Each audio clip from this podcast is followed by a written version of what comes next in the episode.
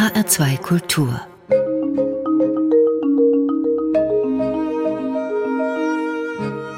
Doppelkopf am Tisch mit Harald Kimpel, Dokumenta, Archivist. Gastgeberin ist Stefanie Blumenbecker. Harald Kimpel, Sie sind 1950 in Kassel geboren. Sie haben in Kassel studiert, haben zur Geschichte der Dokumenta promoviert und waren Leiter des Dokumenta-Archivs ebenfalls in Kassel. Willkommen, Harald Kimpel. Vielen Dank für die Einladung. Harald Kimpel, was war die erste Dokumenta, die Sie bewusst erlebt haben? Bei der Documenta 3, also 1964, war ich, wie ich mich schwach erinnere, die hat mir aber überhaupt nicht imponiert. Da habe ich Dinge gesehen, die ich nicht so richtig verstanden habe. Umso bedeutender war dann das Ereignis 1968, die Documenta 4. Das war für mich und für viele andere auch so ein, so ein wirklich Einstiegserlebnis in die Kunst. 1968, da gab es die Pop Art, da gab es die Minimal Art, da gab's Op-Art, da gab's die großen Installationen und Environments und das war vorher noch nie zu sehen und das war für mich wirklich ein Initiationserlebnis, so dass ich sagte, da mit Kunst, mit dieser Kunst muss ich irgendwas machen und so ist es ja dann auch gekommen. Also das war groß und bunt und spektakulär. Oder? Das war spektakulär und in jeder Hinsicht zeitgeistig. Es nannte sich dann die jüngste Dokumenta, die es je gab. Sie war im Gegensatz zu den sehr stark retrospektiv, rückwirkend orientierten Veranstaltungen davor, unmittelbar der Kunst der Aktualität der letzten vier Jahre verpflichtet. Und das waren eben dann die ganzen Pop-Art amerikanischen Richtungen mit Minimal Art und all das, was zuvor in Europa und schon gar nicht in Kassel jemals zu sehen war. Und hatten Sie da auch direkt mit zu tun in, mit der Dokumenta? Wenn Sie in Kassel gelebt haben, bietet sich das ja vielleicht an, dass man da auch mit vielleicht hilft? Ja, später dann. Also 68 war ich nahezu jeden Tag irgendwie im Gelände, also im Museum Frutizianum und in der neuen Galerie und in dem Karlsauen. Und habe dort mitgeholfen beim Strippenziehen an Christus 80 Meter hohem Luftpaket, das partout nicht steigen wollte und lange noch nach der Dokumenteröffnung ein äh, spektakuläres Wahrzeichen des Scheiterns der Ausstellung war. Und da wurde dann, wurden dann Passanten und Besucher animiert, dort Hilfestellung zu leisten. Also Christus erster großer Auftritt in Europa mit einem Monument, das nun ganz massiv und zentral die Karlswiese besetzt hat. Und das war dann eben ein Zeichen dafür, dass Kunst im öffentlichen Raum als andere Maßstäbe setzen kann, als es bisher üblich war. Das müssen wir vielleicht ganz kurz mal schildern. Sie haben eben schon gesagt, 80 Meter hoch. Das war das Luftpaket, also eigentlich sowas wie ein großer Ballon, so ein bisschen in Wurstform? Es oder? war eine Wurstform, die dann ja. alle möglichen weiteren Assoziationen in der Presse hatte, von Kassler Phallus bis die Kassler Wurst und all diese Dinge. Und sollte möglichst ohne Heliumfüllung in die Senkrechte gebracht werden. Und das klappte nun überhaupt gar nicht. Und über einen langen Prozess, in dem das Ding immer wieder zusammengesackt ist, immer wieder neu aufgerichtet werden musste, immer wieder neue Versuche gestartet werden mussten. Das Material wurde zwischenzeitlich gewechselt. Dann wurde tatsächlich so ein Helium-Luft-Gemisch dort eingefüllt. Dadurch war das Ganze aber wieder ein Luftfahrzeug und musste luftfahrzeugrechtlich auch bedacht werden.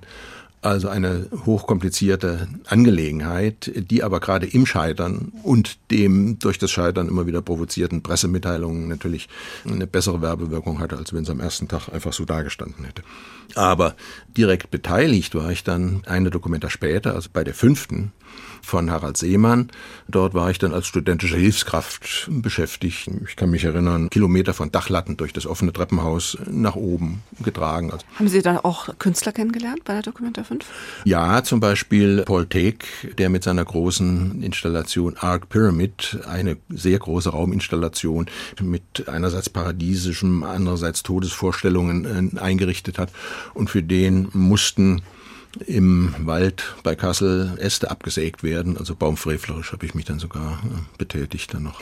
Sie haben im Dokumenta-Archiv gearbeitet? Ja, nicht in der Leitung, sondern stellvertretend. Zu einem Zeitpunkt, wo das Archiv noch in ganz anderen Zuständen war als heute. Noch in städtischen Händen. Also in einer Phase, in der das Archiv sehr viel weniger, ich sag mal, professionell äh, strukturiert war als heute. Das, das wurde ja schon sehr früh gegründet, dieses Archiv, 1961. Also eigentlich schon zur zweiten Dokumenta, kann man sagen. Was war denn da der Anlass, dass man damals entschieden hat zu sagen, wir haben jetzt zwei Ausstellungen gerade mal hier in Kassel, aber wir brauchen ein Archiv dafür. Also Arnold Bode meinte, sollte ein solches Archiv mal ge gegründet werden, nachdem klar ist, dass die Dokumente eine regelmäßige Veranstaltung wird. Und zunächst war der Zweck, Material zu sammeln für die zeitgenössische Kunst, um dann eine Basis zu haben für die Entwicklung der Theorie, der Thesen für die jeweils kommende, also ein reiner Materialfundus für die Dokumenteausstellungen. Das hat sich jetzt mittlerweile umgekehrt. Jetzt ist das Dokumentearchiv das Gedächtnis der Dokumenta, die Bewahrinstanz von Materialien von der Dokumenta und weniger für die Dokumente. Und das Archiv hat dann eher retrospektiven Charakter. Man hat also schon sehr früh angefangen, von einer Ausstellung zur nächsten weiterzudenken und Dokumente als Reihe zu verstehen. Sie haben ja die Dokumenta über viele Jahre direkt vor Ort in Kassel miterlebt. Wie ist das denn, wenn so ein Dokumenta-Sommer naht und die Stadt sich vorbereitet? Ist da so eine Vorfreude in der Luft schon?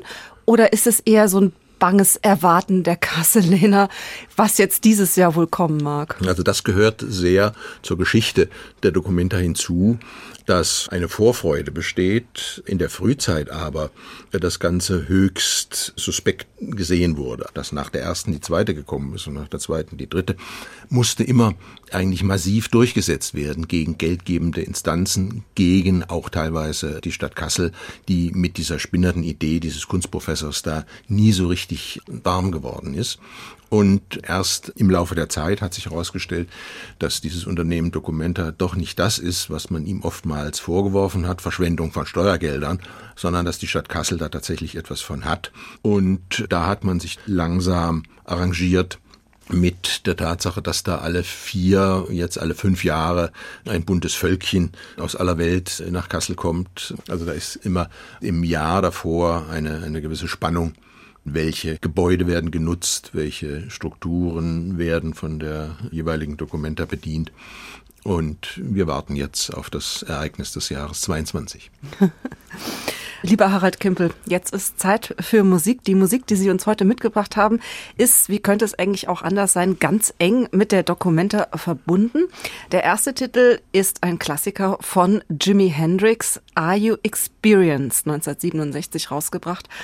In welcher Art und Weise hat dieses Stück mit der Dokumenta zu tun? Dieses Stück, wie auch die anderen, hat lose sozusagen mit der Dokumenta zu tun. Dokumenta als Ausstellung ist ja primär ein, ein visuelles Ereignis und kein akustisches, hat aber an vielen Stellen doch mit Sound zu tun. So eben auch einer großen Installation von Terry Allen, dem amerikanischen Künstler, der sich in einer Vietnamkriegskritischen Großinstallation mit den Lebenssituationen den traumatischen Bedingungen von Vietnamkriegsveteranen auseinandergesetzt hat. Das war zur Dokumente 8 1987 und in dieser Installation China Night war das Visuelle überschüttet mit Fetzen von Musik, die damals für die amerikanischen Kriegsbeteiligten von Bedeutung, nahezu an manchen Stellen von lebenswichtiger Bedeutung war. Und dazu gehörte eben auch dieses zerfetzte Stück von Jimi Hendrix, Are You Experienced?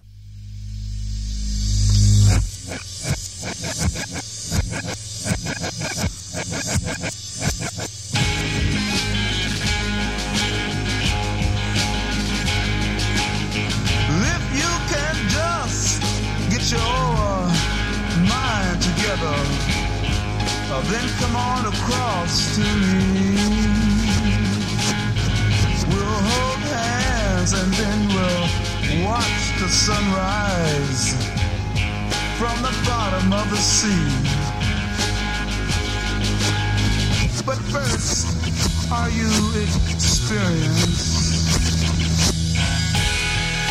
Or have you ever been experienced? Well, I Well, I know, I know, you probably scream and cry that your little world But who in your measly little world are you trying to prove that you're made out of gold and uh, can't be sold? So, uh, are you experienced? Have you ever been experienced? Well,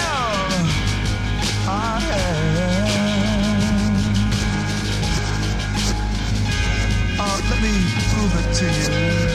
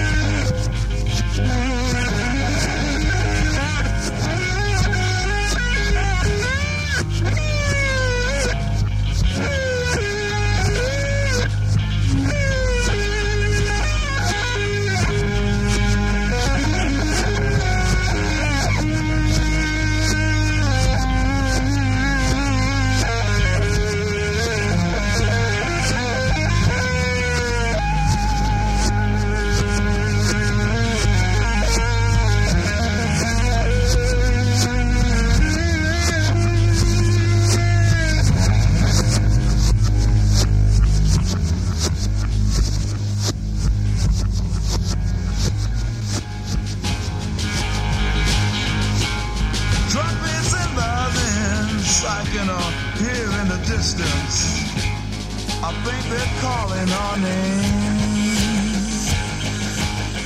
Maybe now you can't hear them, but you will if you just take hold of my hand. Oh, but are you experienced? Have you ever been experienced? necessarily stone.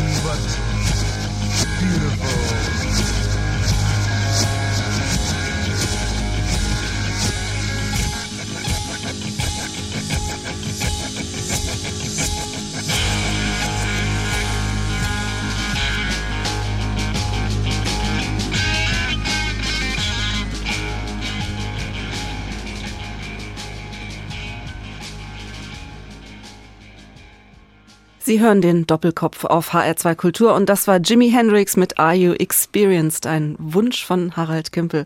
Mein Gast heute, Dokumenta-Archivist, Dokumenta-Kenner. Lieber Harald Kimpel, lassen Sie uns einmal ganz weit zurückschauen, zu den Anfängen, zu den Gründungsmythos der allerersten Dokumenta überhaupt. Die wurde ja 1955 gezeigt in Kassel. Wie sah die Stadt damals aus? Wie sah das Fridericianum aus? Also die Stadt Kassel und der Zustand der Stadt Kassel in der Nachkriegszeit ist natürlich ganz wesentlich verantwortlich für das Zustandekommen und für die dauerhafte Installation dieses Ausstellungszyklus. Stadt Kassel war nach dem Zweiten Weltkrieg, gehörte zu den am stärksten beschädigten Städten. Die Innenstadtsituation war zu 80 Prozent zerstört. Hinzu kam eine sehr komplizierte wirtschaftliche Situation, weil die Stadt, die zuvor sehr gut zentral gelegen war, am Schnittpunkt von Nord-Süd- und Ost-West-Achsen, plötzlich nach dem Zweiten Weltkrieg 30 Kilometer von der innerdeutschen Grenze entfernt war und das Thüringer Hinterland, das zuvor wirtschaftlich immer sehr auf die Stadt ausgerichtet war und umgekehrt, plötzlich abgeschnitten war. Zonenrandlage mit wirtschaftlicher Problematik und die Stadt war eben genötigt, Attraktionen an sich zu ziehen, um diese Situation zu bessern, nämlich die Bundesgartenschau. Die fand 1955 in Kassel statt und da glaubte man dann überregionales Publikum und auch überregionale Mittel auf Kassel ziehen zu können. Und Bundesgartenschauen hatten immer auch Kunstbeifügungen gezeigt auf ihrem Gelände. Also Hermann die Dokumenta Matern, war eigentlich so eine Art Anhängsel der Bundesgartenschau. Ja, Hermann Matern hatte als Gartengestalter die Aufgabe, die Gartenschau auszurichten.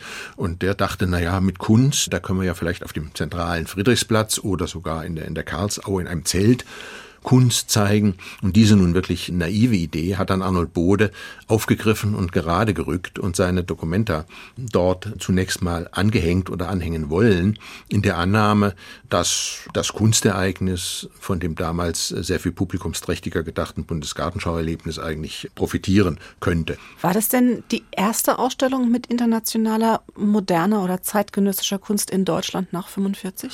Ja, es hat viele große Ausstellungen auch gegeben, aber mit dieser dezidierten Ausstellung normativ das Wesentliche der zeitgenössischen Kunst zu zeigen, diese Aufgabe war exklusiv äh, der Documenta überlassen. Die hat es vorher mit dieser politischen Aufgabe noch nicht gegeben. Und das machte eben dann die Bedeutung des Unternehmens 1955 aus.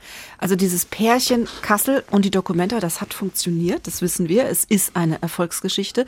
Aber es gab ja auch lange Zeit sehr starke Vorbehalte gegen den Standort der Documenta gegen Kassel. Und ich darf Sie da kurz zitieren. Das fand ich nämlich einen sehr schönen Satz. Was in, also Zitat, was in und ausländischen Besuchern immer wieder hämische Kommentare und verständnisloses Staunen entlockt, ist die als geradezu anstößig empfundene Tatsache, dass eine Stadt mit vergleichsweise geringer Einwohnerzahl ungünstigen Verkehrsanbindungen, mangelhafter gastronomischer Infrastruktur und offenkundig fremdenfeindlicher Atmosphäre sich in augenscheinlichem Größenwahn und mit Erfolg anzumaßen scheint, mit einem hochambitionierten Projekt sowohl die traditionellen westdeutschen Ausstellungsorte als auch die internationalen Marktzentren für aktuelle Kunst an die Wand zu spielen. Ein Satz. Aber das soll ich gesagt oder sogar gebracht. geschrieben ja, haben. Das haben Sie geschrieben. Also das dementiere ich nicht, sondern da stehe ich eigentlich hinter, hinter jedem Wort noch. Und das war eben genau also diese Besonderheit, dass dieses politische Unternehmen sich eben nicht in den damaligen Kunstzentren abgespielt hat, zum Beispiel im Kölner, im Rhein-Main-Bereich oder in München oder in Hamburg oder, oder äh, gar in Berlin, sondern in dieser eigenartigen nordhessischen, nun wirklich unter Provinzverdacht stehenden Region, die zwar wesentliche Bestände von historischer Kunst hat, aber für zeitgenössische Kunst keinerlei Tradition vorzuweisen hatte. Und das gehört eben unmittelbar zu der Dokumenta Idee hinzu, wenn es in einer größeren Metropole eine Dokumenta Ausstellung 1955 gegeben hätte, wäre es zu einer zweiten gar nicht gekommen, denn dann wäre in einem sehr viel größeren Kulturbetrieb es ein Bausteinchen gewesen, aber hätte dann eben nicht diese alle vier, später fünf Jahre exklusive Bedeutung in der bundesdeutschen Kulturlandschaft. Also, also Provinzialität als Voraussetzung, könnte man sagen. Also da, gegen die sich die internationale Kunst auch so abheben kann, so ein bisschen. Ja. Man kann ja mittlerweile Kassel und die Dokumente eigentlich gar nicht mehr trennen. Kassel heißt offiziell auch Dokumentarstadt. Wie ist denn das Verhältnis der Einwohner Kassels zur Dokumenta mittlerweile? Ist es so, dass da quasi alle hingehen oder gibt es immer noch Menschen, die sagen, interessiert mich eigentlich gar nicht? Na, von außen betrachtet sind die Menschen natürlich vielfach der Meinung, also die Kasseler Bevölkerung müsste für die zeitgenössische Kunst ein besonderes Sensorium entwickelt haben, wo ihr doch alle paar Jahre die neuesten Produkte vor die Haustür oder sogar hinter die Haustür geliefert werden. Das ist leider nicht der Fall. Die Kasseler Bevölkerung ist bezüglich der Gegenwartskunst jetzt nicht dümmer aufgestellt als anderswo, aber eben die besondere Sensibilität stimmt eigentlich nicht. Es gibt so den harten Kern der Documenta-Fans, die das Unternehmen seit langer Zeit verfolgen. Dann gibt es viele, denen das Ganze egal ist und einige sind immer auch noch dagegen. Dieses aversive Dagegensein war wesentlich in der Frühzeit, weil da Documenta als Synonym für zeitgenössische Kunst gesehen wurde und zeitgenössische Kunst als wiederum Synonym für das ist Unsinn von Spinnern, das braucht man gar nicht zu verstehen. Das hat sich alles dann sehr geändert mittlerweile. Harald Kempel, Ihre Musikauswahl für diesen Doppelkopf richtet sich an der Documenta aus. Wir haben es eben schon gesagt. Sie sind auf ein paar ganz spannende Querverbindungen gestoßen zwischen Musik aus der ja, aus der Pop-Welt und eben dieser Weltausstellung, die da seit über 70 Jahren in Kassel stattfindet. Der nächste Titel ist von Laurie Anderson. Jetzt klären Sie uns mal auf, was hat Laurie Anderson mit der Dokumenta zu tun? Also dieser Titel ist nicht ganz unkompliziert, weil er zunächst mal die, man kann sagen, Kürzestfassung der Geschichtstheorie von Walter Benjamin enthält, die berühmte Geschichte vom Engel der Geschichte, der von einem Sturm aus der Vergangenheit rückwärts in die Zukunft geblasen wird. Und äh, dieser Sturm heißt Fortschritt, also ein sehr kompliziertes Geschichtsverständnis von Walter Benjamin in den 20er Jahren entwickelt, entwickelt entlang eines Aquarells von Paul Klee, Angelus Novus, wo er diese Geschichtsvorstellung visualisiert gefunden hat. Und dieses Aquarell von Paul Klee wiederum wurde bei der Dokumenta 12 im Jahr 2007 quasi mottohaft für das Geschichtsverständnis dieser Ausstellung gezeigt, leider nur als Kopie. Wir können jetzt ein Original hören, nämlich das von Laurie Anderson, The Dream Before. Answer and Gretel are alive and well, and they're living in Berlin. She is a cocktail waitress. He had a part in a fuss, Binderville, and they sit around at night now, drinking schnapps and gin, and she says, Hansel, you're really bringing me down. And he says, Gretel, you can really be a He says I've wasted my life on our stupid legend. When my one and only love was the wicked witch.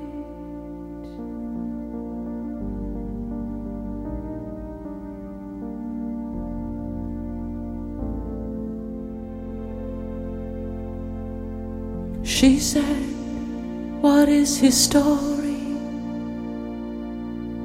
And he said, His story is an angel being blown backwards into the future. He said, His story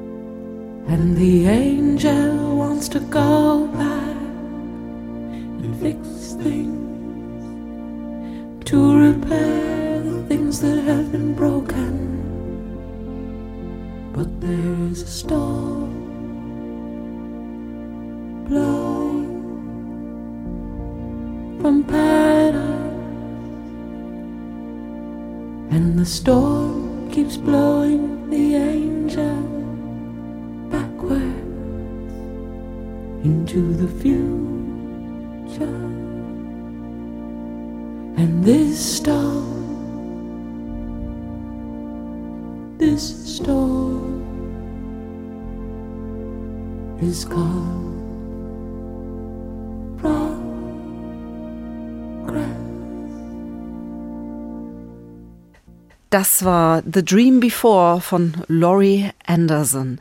Ein Musikwunsch von meinem Doppelkopfgast Harald Kimpel, Dokumenta-Kenner und Dokumenta-Archivist. Lassen Sie uns mal einen Blick auf so ein paar ganz bemerkenswerte Künstler und auch Kunstwerke werfen, die die Dokumenta Lauf ihrer Geschichte geprägt haben und die auch so nachhaltig im Gedächtnis geblieben sind. Über die verpackte Luft von Christo haben wir schon kurz gesprochen. Lassen Sie uns über Joseph Beuys sprechen. Joseph Beuys ist ein Künstler, der ist, glaube ich, für alle Zeiten mit der Dokumenta eng verbunden. Wie oft war Beuys auf der Dokumenta? Er war, man müsste mal nachzählen, ich glaube siebenmal dabei, von 1964 1960 an, damals noch mit einer sehr kleinen, bescheidenen Installation in einer Vitrine, Bienenkönigin genannt, damals aber schon von der Beuysschen Theorie repräsentativ für das Beuysche Energieverständnis, der Bienenstaat, die Biene, der Honig, all diese energetischen Prozesse waren in kleinen Wachsplastiken schon vorhanden, ausgebreitet auf Holzbrettchen mit einem Essbesteck dabei, also Kunst, die angeboten wurde wie zum Verzehr. Alles in einer kleinen Vitrine an durchaus nicht prominenter Stelle, was sich dann 1968 sehr stark änderte. Beuys, glaube ich, wird vielen für immer im Gedächtnis bleiben als der Künstler, der so ein bisschen verrückt war, so ein bisschen spinnert gewesen ist. Wir haben im Archiv reichlich O-Töne, wo mhm. sich Besucher über ihn aufregen und sagen, der würde in die Irrenanstalt gehören und das sei doch alles gar keine Kunst. Was ist Ihnen denn so auch als Einwohner Kassels und als Kunstwissenschaftler besonders prägend in Erinnerung gewesen? An welcher Stelle hat Josef Beuys den Widerstand der Menschen besonders stark hervorgerufen? Die Provokation war 1972 bei der Dokumenta 5, als er gar nicht mehr mit einem materiellen Objekt anwesend war, also mit einem Exponat in irgendwelcher materieller Form, sondern seine 100 Tage Schule veranstaltet hat. Er war 100 Tage am Ort und hat 100 Tage lang mit dem Publikum von morgens bis abends über die gesamte Ausstellungsdauer diskutiert über seinen äh, damals schon sogenannten erweiterten Kunstbegriff. Eigentlich eine Performance, oder? Eine Dauerperformance, die klar macht, dass eben auch Reden Kunst sein kann. Er hat dann später durchaus materielle Dinge auch nach Kassel geschafft, und zwar auch schwere Objekte. 7000 Basaltsteine gekippt vor das Fridericianum. Die sind fast fünf Jahre liegen geblieben bis zur nächsten Dokumenta und haben für ein fortwährendes Ärgernis gesorgt. Können Sie sich daran erinnern, was ist da passiert? Wie hat Kassel darauf reagiert und wie schaut man heute zurück auf diese Aktion? Also das war die Aktion 7000 Eichen, Stadtverwaltung statt Stadtverwaltung. Für die Nordhessen fließt das beides zusammen in der Aussprache. Die Dokumenta 7 die eigentlich von Rudi Fuchs in der Absicht äh, installiert wurde, die Kunst von allen gesellschaftlichen Inanspruchnahmen zu befreien und von gesellschaftlichen Verdrehungen, wie er sagte, zu lösen und sich ins Innere des Museums zurückziehen wollte, hat erstaunlicherweise am meisten Außenobjekte hinterlassen, obwohl sie mit dem Außenraum erklärtermaßen nur sehr sparsam umgehen wollte. Und das größte Objekt war eben das Projekt 7000 Eichen, die Stadtverwaltung, die darin bestand, dass zur Dokumenta 7 7000 Eichen gepflanzt werden sollten im Stadtgebiet, die dann mit einem Begleiter, nämlich einer Basaltstele versehen, die Stadt äh, sukzessive begrünen sollten. Und das stieß natürlich zunächst mal auf nicht unbedingt Protest, aber doch Verwunderung, was das nun mit Kunst zu tun hat. Bäume pflanzen als Kunst und also aus alle möglichen Aversionen gab es dann gegen diese Aktion, die sich dann aber im Laufe der Zeit, und sie brauchte eben fünf Jahre, um realisiert zu werden, dann doch im Bewusstsein der Bürgerinnen und Bürger sehr gewandelt hat, nachdem eben gesehen wurde, dass es tatsächlich eben einen ökologischen Effekt hat, wie sich dieses Kunstwerk jetzt dauerhaft und wachsend im Stadtgebiet verwurzelt, im wahrsten Sinn des Wortes. Beuys hat sich für immer mit Kassel verbunden. Es gibt noch ein Kunstwerk, das 1987 für viel Aufregung gesorgt hat, und das ist der Erdkilometer von Walter de Maria. Das ist ja eines der eigentlich kleinsten Kunstwerke, zumindest von, der, von den Ausmaßen, die man von oben sehen kann. Und man weiß auch gar nicht, wie groß es eigentlich wirklich ist. Können Sie uns aufklären über den Erdkilometer, Harald Kimpel? Ja, da kann ich zunächst mal die offizielle Version referieren. So, also ich halte es für eines der wichtigsten Kunstwerke weltweit, die in der zweiten Hälfte des 20. Jahrhunderts entstanden sind. Ein Kunstwerk, das teilhat an drei damals neuen, innovativen künstlerischen Praktiken, nämlich an der Landart, der Concept Art und der Minimal Art. Also in diesen drei damals neu entstandenen Bereichen, im Überschneidungspunkt dieser drei Bereiche ist der, ist der Erdkilometer angesiedelt. Walter de Maria, ein amerikanischer, ja, nennen wir ihn Landart-Künstler, hatte die Idee, mitten auf dem Friedrichsplatz zwischen dem Denkmal Friedrich II. und dem Haupteingang zum Friderzianum eine ein Kilometer tiefe Bohrung einzulassen, um dort einen ein Kilometer langen Messingstab zu versenken, in Teilstücken äh, zusammengeschraubt. Also eine Tat, die dann lebte von dem Unterschied zwischen dem, was tatsächlich stattgefunden hat, also eine massive bautechnische Arbeit mit jeder Menge Edelmetall und gleichzeitig aber dem, was sichtbar geblieben ist, nämlich nur die Oberseite des Stabes, der bodengleich in eine zweimal zwei Meter große Sandsteinplatte eingelassen ist und damals wie heute aussieht wie ein Messpunkt irgendwo äh, im Gelände und in keiner Weise auffällt. Also es sollte nur wirklich die zwei Zoll in der Oberfläche sollten sichtbar bleiben. Äh, das ist nämlich jetzt die Frage, Harald Kimpel. Ist da jetzt wirklich ein Kilometer Messing in den Erdboden eingelassen worden? Man könnte jetzt belegen, dass es eben keinerlei Belege dafür gibt, dass das, was behauptet wurde, tatsächlich stattgefunden hat. Denn, um es mal anzureißen, nachdem die Bohrarbeiten begannen, gab es natürlich heftige Proteste der umliegenden Bewohner, weil rund um die Uhr gebohrt werden musste, sodass um die Bohrstelle direkt eine Schallschutzwand errichtet wurde. Und die Schallschutzwand war natürlich nicht nur eine Schallschutzwand, sondern auch eine Sichtschutzwand, so dass man gar nicht gesehen hat, was da hinter den Mauern passierte. Und nur oben oberhalb der Schallschutzmauer die Spitze des Bohrturmes rausragte. So dass man behaupten könnte, der hat da also lange Zeit im Leerlauf vor sich hin gearbeitet und da hat er gar nicht gebohrt. Harald Gimmel, das ist eine Verschwörungstheorie. Ja, sicherlich.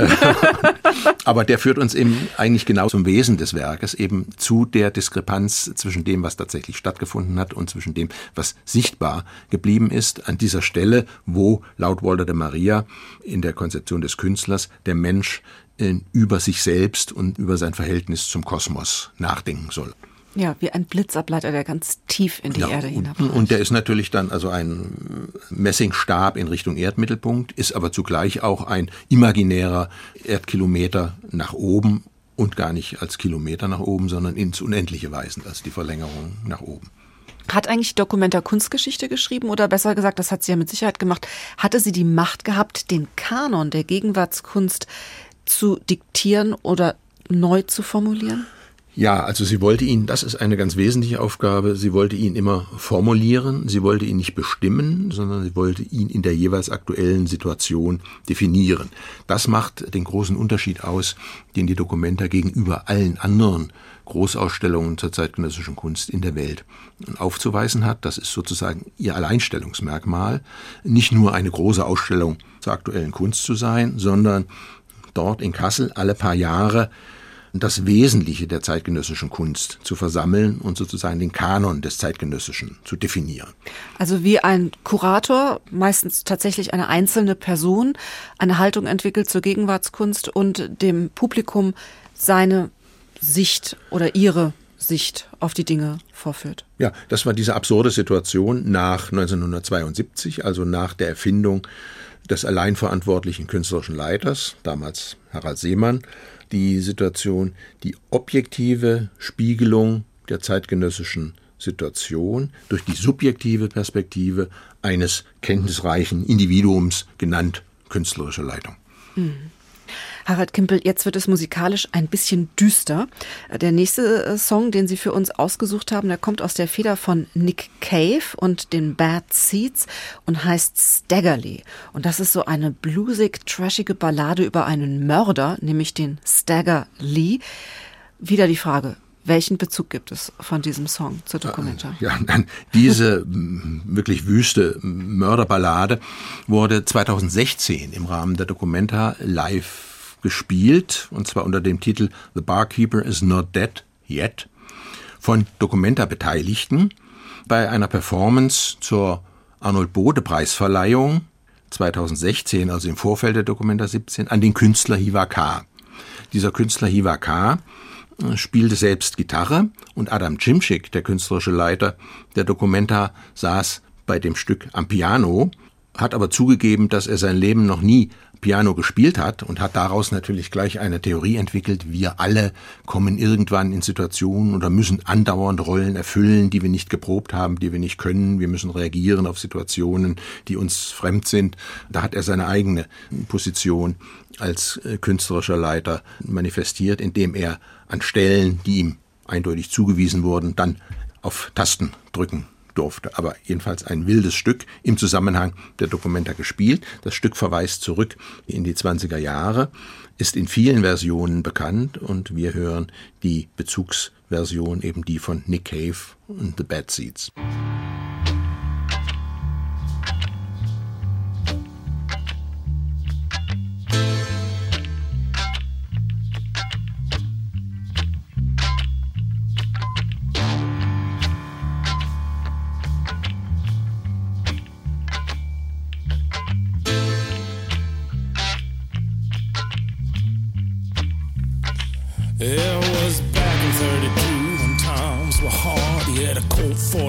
45 and a deck of cards. Staggerly.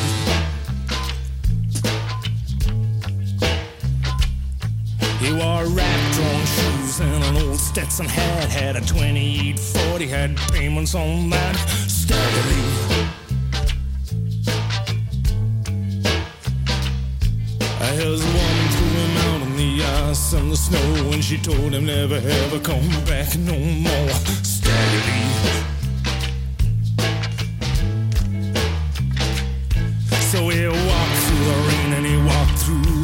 Till he came to a place called the Bucket of Blood. Staggerly.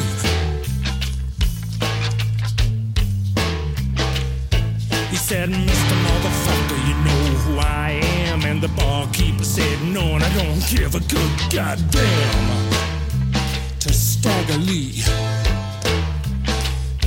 He said, Well, bartender, it's a plain to see. I'm the bad motherfucker called Stagger Lee. Mr. Stagger Lee. Well, the barkeeper said, Yeah, I heard your name down the way, and I kick motherfucking asses like you every day, Mr. Staggerly. Well, I, those were the last words that the barkeep said, cause Stag put four holes in his motherfucking head.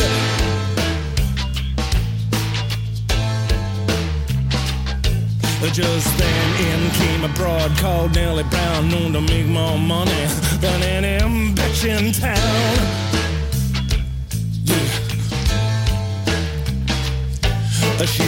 Across the bar, hitching up her skirt over the Stagger. She's starting to flirt. Oh, Stagger Lee. She saw the barkeep, said, Oh God, he can't be dead. Stag said, Well, just count the holes in the motherfucker's head. She You ain't look like you scored in quite a time when I come to my bed. It won't cost you a dime, Mr. Staggerly. But there's something that I have to say before you begin. You have to be gone before my man Billy Dilly comes in. Mr. Staggerly. I'll stay here till Billy Dilly comes until time comes to pass. And furthermore, I'll fuck Billy Dilly in his motherfucking ass, said Staggerly. I'm a bad motherfucker, don't you know? And I'll crawl over 50 good pussies just to get to one fat boy's asshole. Said Stagger Lee. Just then Billy Billy rolls in, he says you must be the man motherfucker called Stagger Lee. I'm Stagger Lee. Yeah, I'm Stagger Lee, and you better get down on your knees and suck my dick, because if you don't, you're gonna be dead. Said Stagger Lee. Oh, well, Billy dropped down and slobbered on his head, and Stig filled him full of lead.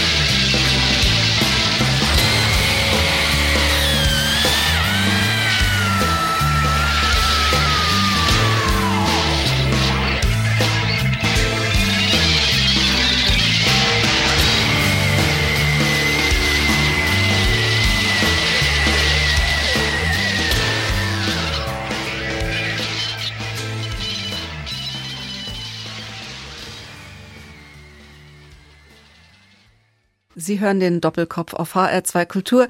Das war eben Nick Cave mit Staggerly, ein Musikwunsch von Harald Kimpel. Mein Name ist Stefanie Blumenbecker. Harald Kimpel, wir sprechen heute über die Dokumenta, über die Geschichte der Dokumenta. Und es ist ja nun tatsächlich so, dass die Dokumenta selbst auch eine der Ausstellungen ist, die Zeitgeschichte geschrieben haben. Mittlerweile gibt es Ausstellungen über die Dokumenta. Es gibt ein Dokumenta-Archiv, für das haben Sie auch lange Jahre gearbeitet. Ein Dokumenta-Forum. Es gibt die Stiftung 7000 Eichen und ich glaube, das ist nur eine kleine Bestandsaufnahme. Es gibt darüber hinaus natürlich meterweise Publikationen, Vorträge, Fernsehbeiträge, Seminare, Forschungsgruppen etc. etc. Glauben Sie, das ist so als, möchte man sagen, Resümee einer Ausstellung in Deutschland einzigartig? Ja, das ist wirklich, wirklich einmalig. Das Schöne an dem Thema ist ja, dass es in regelmäßigen Abständen neues Material bekommt, also immer wieder eine neue Dokumenta, die dann die jeweils vorangehende oder die vorangehenden insgesamt auch in neuem Licht erscheinen lassen. Also dass die neue nicht nur immer neu ist, sondern auch die Wertung gegenüber den vorangegangenen leicht verändert. Also die aktuelle ist natürlich immer die schlechteste, die wird kritisiert und die wird in die Pfanne gehauen, die wird verdammt und die wird rauf und runter diskutiert. Wenn dann die nächste kommt, dann ist das natürlich wieder die schlechteste und dann zeigt sich, dass die vorangegangene vielleicht doch gar nicht so schlecht war und dann doch irgendwie Aspekte gehabt hat, die man bei der jeweils aktuellen schlechten dann vermisst. Also das würde aber doch bedeuten, dass wir seit Anfang der Dokumente uns auf einer steten Abwärtsbewegung befinden. Nein, eine Aufwärtsbewegung. Also es geht darum, dieser Erfolgsgeschichte immer wieder einen neuen Erfolg anzuhängen, der aber dann eben auch die Erfolge nach rückwärts gesehen wie mit dem Engel der Geschichte, interpretiert, wie ohnehin jede aktuelle Dokumenta zu sich selber und zu ihrer Konzeption kommt durch Auseinandersetzung mit den vorangegangenen Veranstaltungen. Also sie entwickelt sich nie im luftleeren Raum und völlig neu, sondern verhält sich immer irgendwie, setzt sich in Beziehung zur vorangegangenen, entwickelt sich aus dieser heraus sei es jetzt durch Ablehnung gewisser Thesen und Neuformulierung der Thesen oder durch Übernahme dieser Thesen, sei es jetzt ganz offen oder klammheimlich und subkutan. Aber diese Beziehung zwischen den einzelnen nun mittlerweile fast 15 Veranstaltungen ist eben sehr wichtig, dass es eben nicht nur Dinge sind, die da in der Kulturlandschaft so wie Solitäre rumstehen, sondern dass sie alle irgendwie auf sehr subtile Weise miteinander in Beziehung stehen. Diese Tatsache der Wandlungsfähigkeit der Dokumente ist ja auch so ein bisschen ihr Erfolgsrezept.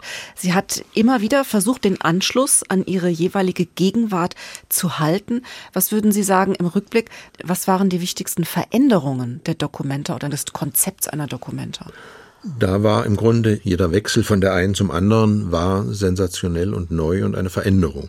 Ein wichtiger Schritt war natürlich zwischen 1968 und 1972 die Erfindung des künstlerischen Leiters, der alleinverantwortliche künstlerische Leiter. Vorher war ja ein Team um Arnold Bode am Werk, ein sogenannter Dokumentarat.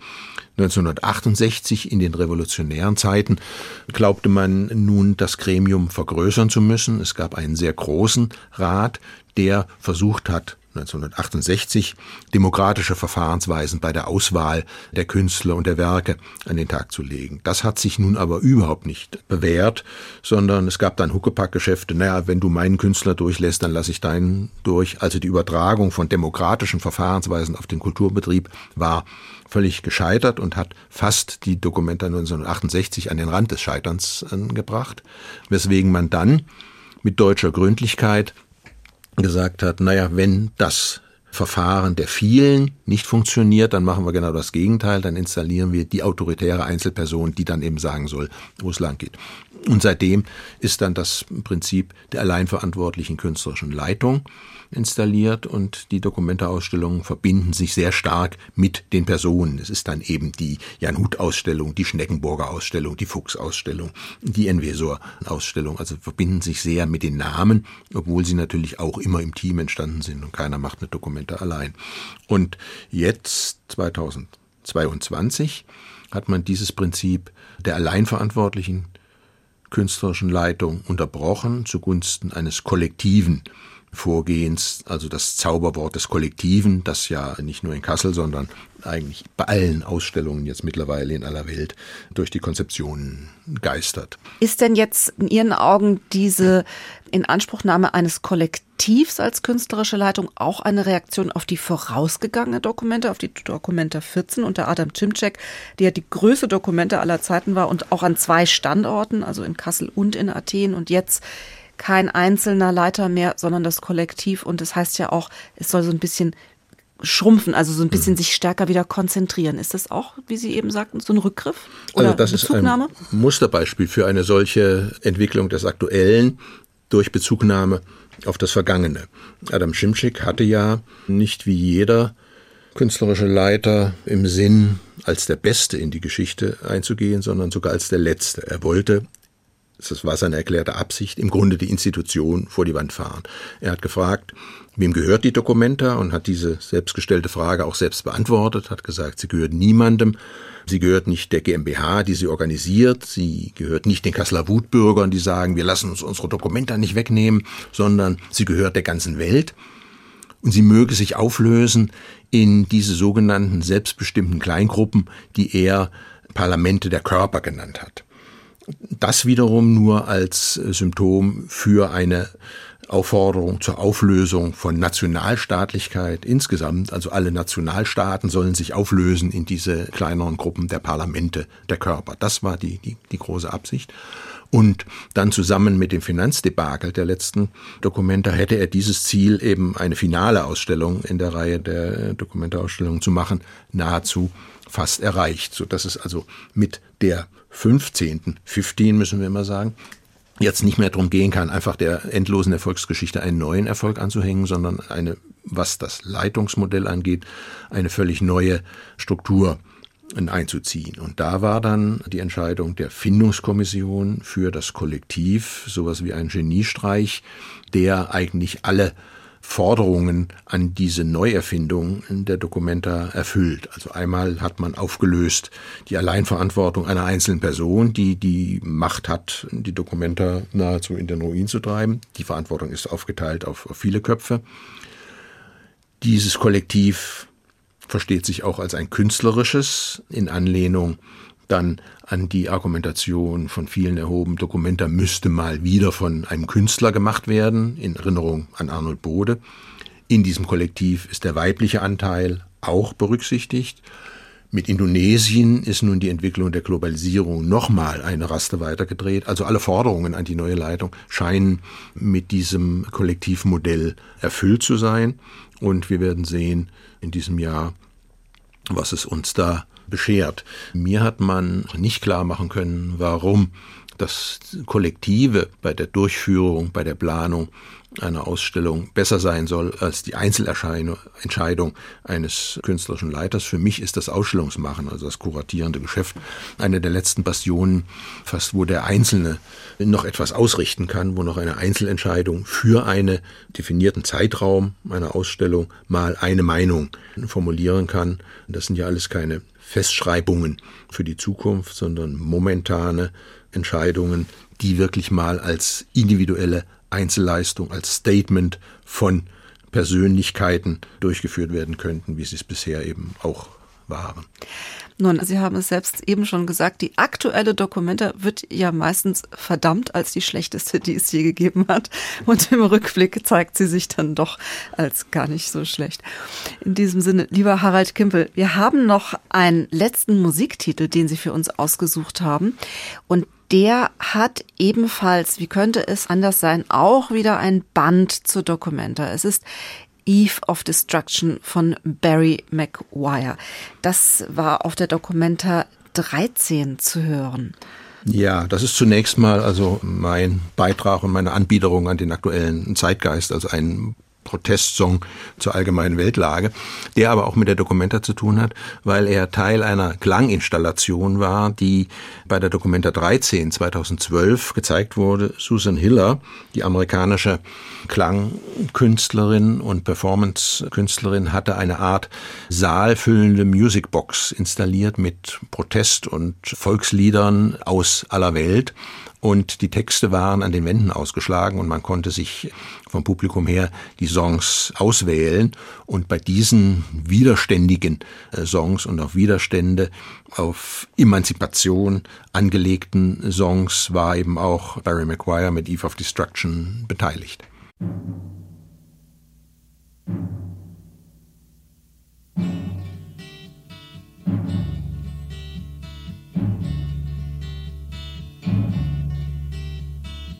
Eastern world, it is exploding, violence flaring, bullets loading.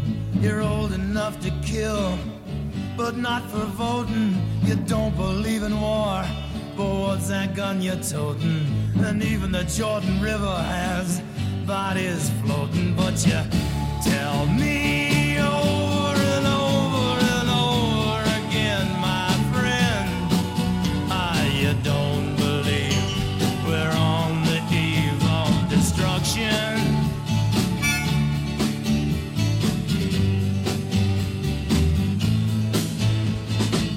Don't you understand what I'm trying to say?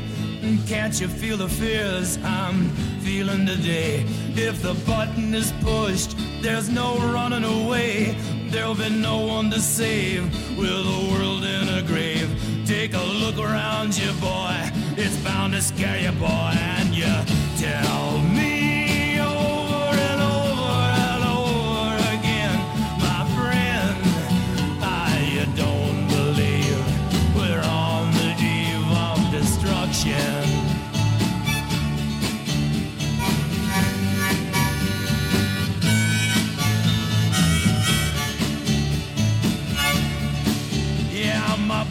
So mad, feels like coagulating.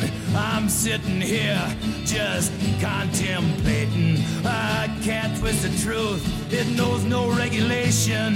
Handful of senators don't pass legislation, and marches alone can't bring integration when human respect is disintegrating.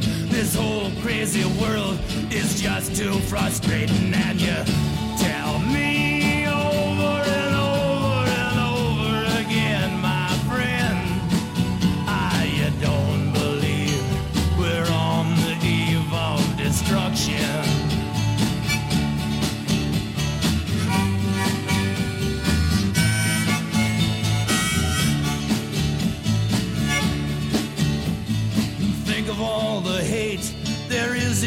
China, then take a look around to Selma, Alabama.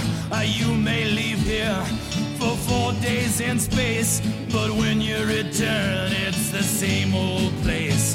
The pounding of the drums, the pride and disgrace. You can bury your dead, but don't leave a trace. Hate your next door neighbor, but don't forget to say grace and tell me.